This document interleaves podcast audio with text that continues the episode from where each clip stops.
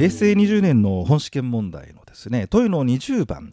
えー、あすみません問いの17番ですね。すみません。問いの17番、えー、法令上の制限編、えー、ワンポイントレッスン。ここから始めてみたいと思います。さあ問いの17番。平成20年は国土利用計画法ですね。ね23条の事後届出です。さあ正しいものはどれかと。この辺からはねうんまあ、サクサク取れるのかなと思います。選択肢の1番が市街化区域で1500平方メートルですんでね、2000、5000、1万でしょ、キーワード、面積の数字を並べれば、2、5、10でしたね。2、5、10。えー、ですので1500ってことですんで、これは事後届ではいらないよと。えーと、それから選択肢の2番、えー、講師ね、えー、まあ、毎度おなじみというか、まあ、講師が出てくるケースが多いですね。あの市町村、えー、地方公共団体でございまして、この場合はあの事故届ではいらないと。えーと、それから選択肢の4番でその子 G が相続と言っておりますんでね、これも土地売買等の契約には該当しません。オーソドックスパターンですよね。はい、えー、これは問いの17番普通にやってらっしゃればねいけたでしょと。さあ問いの18、えー、都市計画法。これも簡単だったらいいんですけどね。どうでしょうかね。あと1番。あ都市計画施設の区域または市街地開発業の施行区域内。えこれ合わせて都市計画施設等の区域内って表現もしますけども、まあえー、都市施設を計画している段階、え、市街地開発事業をやろうかなという計画段階ですよね。で建築物の建築をしようとするものはどうするかと、えー、都道府県知事に届け出となってますがこれ届け出じゃなくて許可でしたよね。はいえー、選択肢の2番都市計画事業の認可の告示がありましたってことは事業地内でさ、あのー、計画が計画段階だったいよいよ事業実施段階になってきたわけでございますね。えー、そうするとですねこれかなり厳しい制限しとかないとだって道路を道路をこれから事業で作るぞってところでね建物なんか建てられちゃう。これたまったもんじゃないですからね、えー、ですんでね同意を得てっていうことじゃなくてこれ許可制度ということになってましてね、えー、バツバツがポンポンと入ると。で選択肢の3番なんですがあの2行目で、えー、上上とこ速やかにじゃないですよね。はい。ごねてごねてごねまくってる人がですねうん、嫌がらせでね、うんまあ、そういった輩に売っちゃう。それをこう後から届け出られてもってことでそういうことじゃ、えー、ないでしょうってうことでね、えー、はい。バツバツバツが来てラストの4番。大体選択肢これで大体地区計画来てですね届け出で、えー、丸。で今回は勧告することができるってんでこうワンアクション入れてきましたけども。はい。最後は地区計画です。まあほぼ定番の問いの18番でございました。さあ19番これが今度開発許可ということになりましてえーとただちょっとここのところ選択肢の3番と4番は、えー、宅建試験史上初かもしれません、まあ、平成令和では、まあ、令和元年までですけど、まあ、これなかったわけですからね。はい、平成20年、これっきりそれっきりでございます。1番、2番、お分かりいただければ結構でございます。えー、1番の丸、これはいいやね。はい、で2番なんですが、えー、開発許可の取得後から開発行為の完了までじゃなかったですよね。えー、開発許可を申請するまでにですね、えー、これは開発許可に関係がある公共施設の管理者と協議同意ということになりますね。さあどうでございましょうか。まあいけてほしいですね18、19まあ3、4はちょっとあれにしても、うん、あの2番の×がねサクッとこれ入るかなと思うんですね。さあ20番です。さあ建築順法ですよね。さあどうなってますか？建築順法、えー、問いの20番。憲兵率容積率と来ておりました。えーと誤ってるのはどれかでね。えーと一応3番が誤りかで。2番がちょっとこれはい。文章の説明非常に面倒くさいですけど、えー、とこの平成20年の2ね、なんだろう、ピンとこないって方多いと思いますが、これなんでかっていうと、これもやっぱり平成20年きり、これっきりなんですよね。えー、ですんで、まあ、母でいいでしょう。大人の判断でいいと思います、えー、選択肢の1番で憲兵率が80で防火地域でまあ耐火建築物だよっていうんでね、えー、これはまあ、えー、憲兵率で制限は適用ありませんでパンと丸ストレートすぎてびっくりと。で選択肢の3番の誤りですね法律上算定する上で共同住宅の共用廊下及び階段部分ですね。3分の1の限度じゃなくてですねこれあの共用廊下や階段部分、えー、それすべてのその床面積を、えー、用水率を算定する際の敷地面積から除外できますんで,、はい、でそれはなかったものとしてこう、うん、そのまあまあその廊下などの床面積を全部占有部分に振り分けておいてまあそういうことに、えー、なりますよね。はい、ということで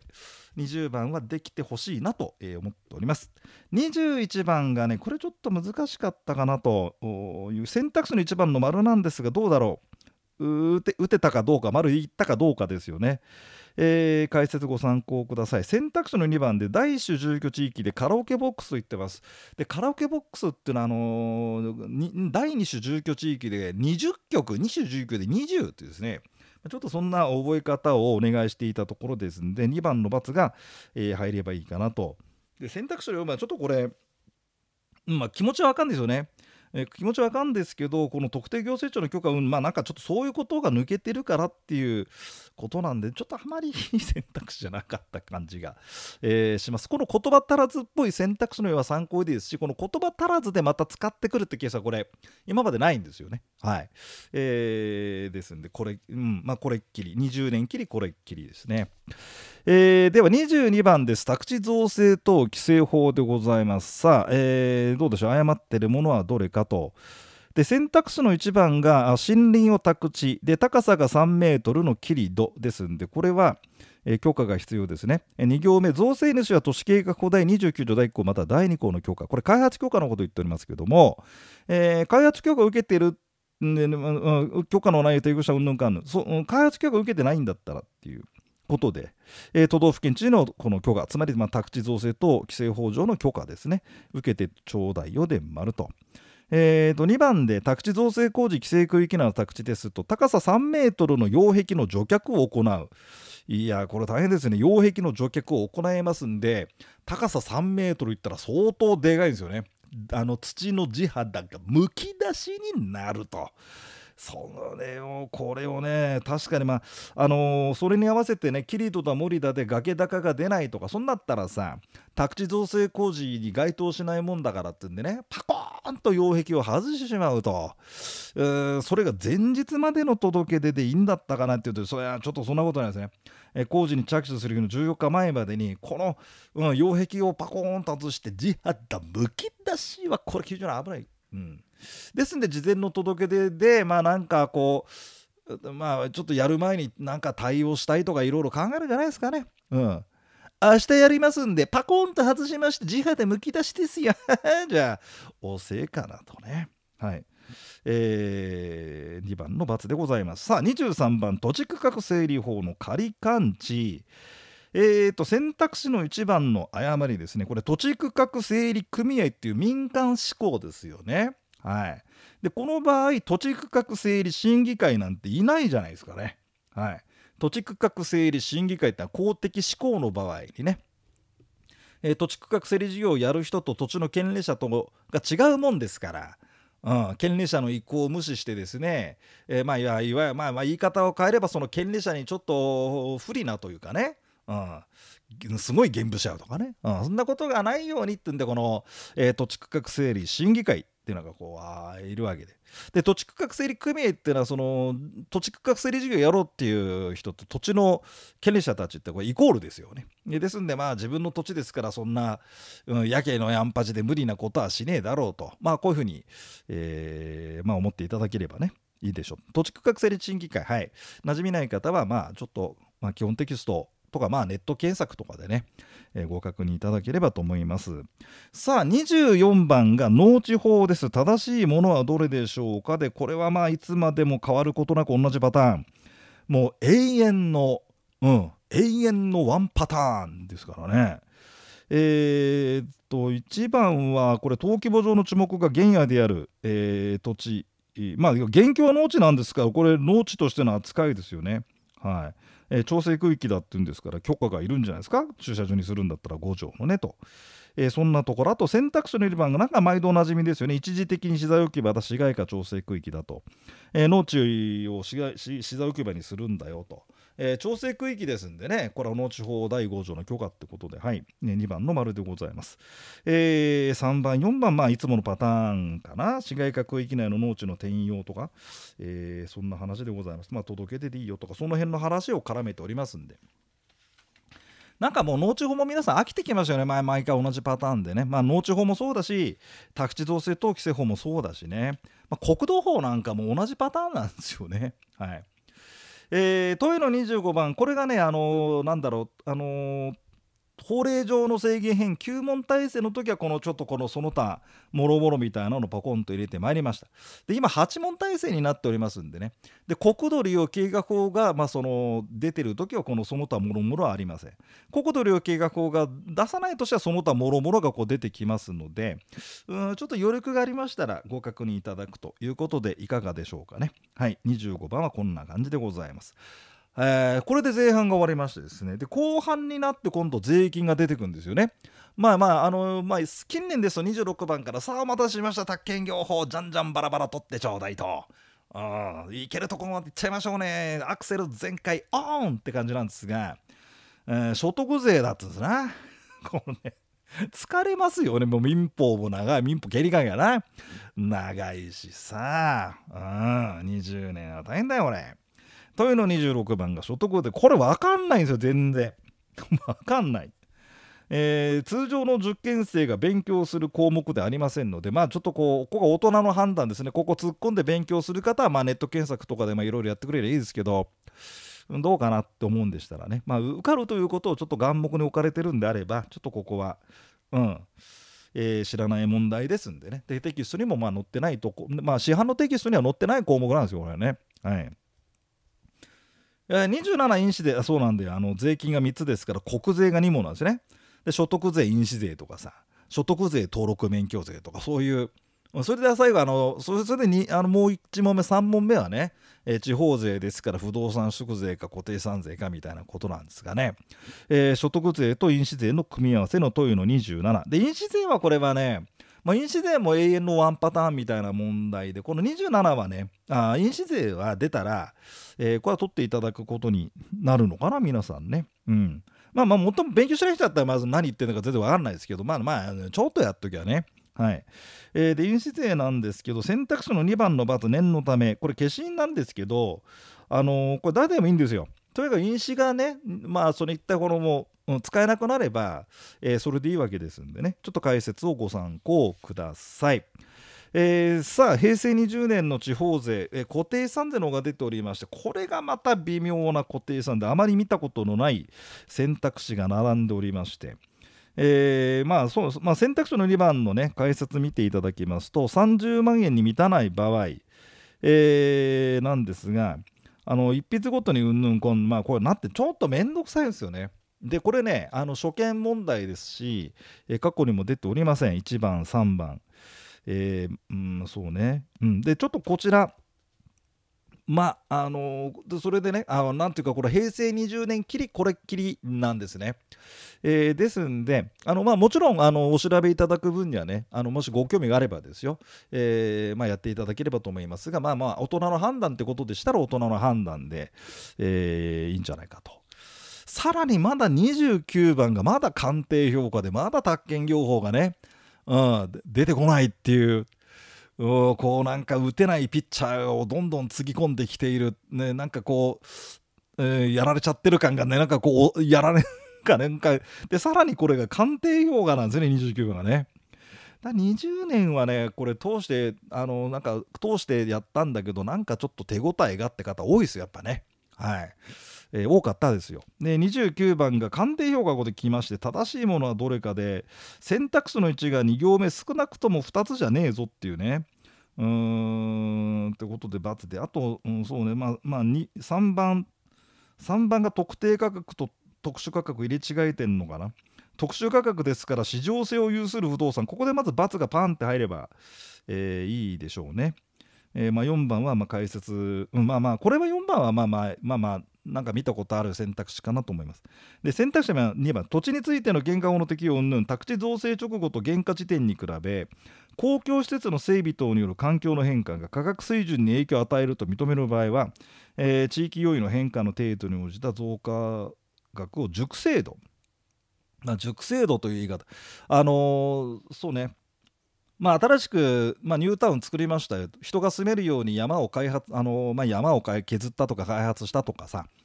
うまあまああのなんとかが丘っていうのを作りましたよと。まあまあ別にね、まあ、まあ定地でもいいですよね。あの埋め立て地でも別に構わないですけど。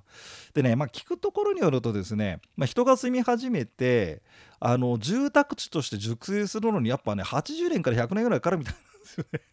そうするとなんかこうお店があったりその何まあ、神社仏閣ってなかなかできないんでしょうけど、まあ、地域のお祭りがあったりみたいなね、えー、ことで、えー、最初のうちはこう割とこうなんだろう人工的な、うん、感じがしてしまうというようなこともちょっと聞いたことありまして、まあ、そういった意味でのこの熟成度ということなのかもしれませんね。はい、えーと、こちらもですね、えー、まあ、今ご説明少し申し上げましたが、これも平成20年きりそれっきりでございますので、えー、この程度にさせていただこうかなと思います。はい、えー、お待たせしました。問いの30番からやっと宅地建物取引業法でございまして、30番から、えー、問いの45番の15問。えー、だだからちょっとこう星点星取りと言いましょうかね、うん、得点展開がね20年はなかなかこうあれだった。まあ今だったらまあ宅建業法だったらねまああの同じパターンの繰り返し次第で並べて、まあ、5問プラス5問も、ね、さらに20問体制になってますんでね、えー、いいかもしれませんが、この時は15問体制でございます。えー、とはいっても大体中身はもう毎度のパターンで問いの30番ですが、まず宅地建物取引士が1番と2番、で3番と4番が免許系っていうですね、まあ、ちょっとちょっとした複合になっております。えー、特に選択選択肢の1番見ますが、こ X さん。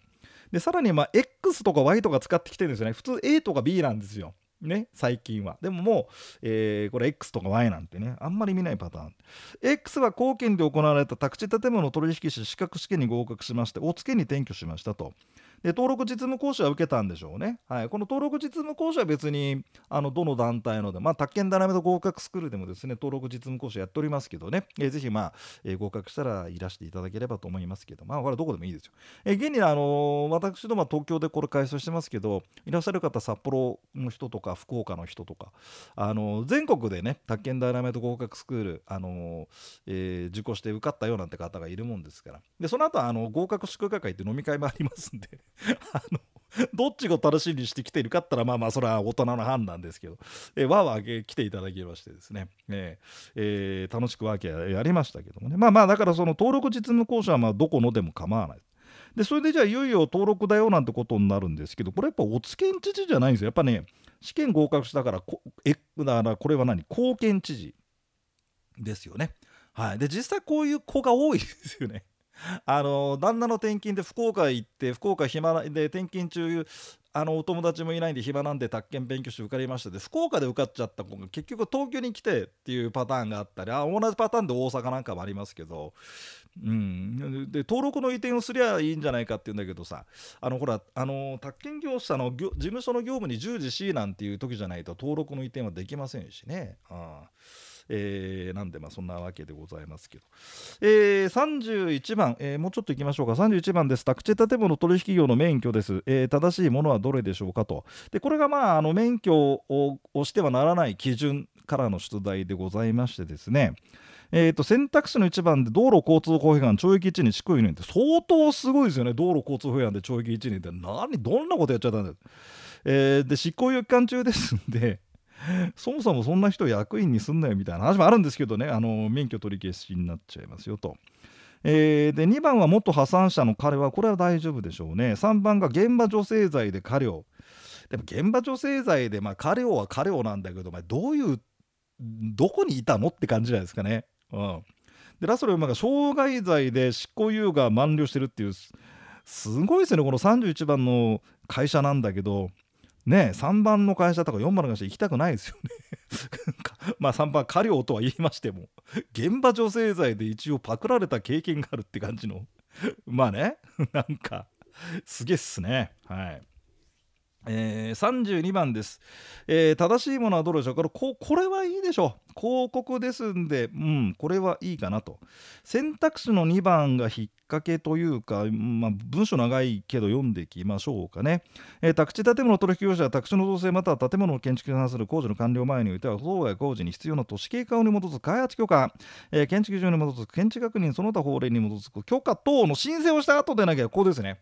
許可等の申請をした後でなければじゃなくて、え開発許可だったら開発許可を受けた後建築確認だったら建築確認を受けた後じゃないとってことですよね。はい。えー、読み間違いと言いましょうか。読むのがめんどくさくなっちゃったみたいな人がここで間違えるっていうか うぜえ引っ掛け。えー、でしたね。33番もうちょっといきましょうか。えーとこれは宅地建物取引士選択肢の2がえらいくだらないと。都道府県知事じゃなくて国土交通大臣、えー、そうなんですよね。でちなみにあの宅地建物取引士資格試験に合格したもので、えー、実務経験2年ない、えー、ですね。あのー、まあ、登録実務講習なんか受けてくれなんて話なんですがやっぱりねあの都道府県知事がってことじゃないんだよね。ちょっとつまんなまでもね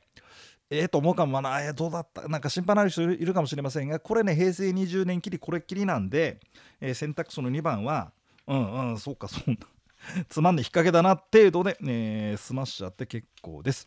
えー、34番まで行ってみましょうか。34番ですね。えっ、ー、とこれがね営業保証金なんですよ。で額面金額1000万の国際証券と500万の営業保証金で供託してますので選択肢の2番みたいなことができないんですね。金銭部分に限り保管外の請求確かに営業保証金を金銭でね、あのー、供託してるんだったらば、えー、主たる事務所移転に伴うこの保管外ですが保管外の請求という手続きでやってくれとそんな話なんですけどね。まあ、今回、有価証券絡みです。じゃあ、その500万の金銭部分だけできますか？これやっぱできませんと。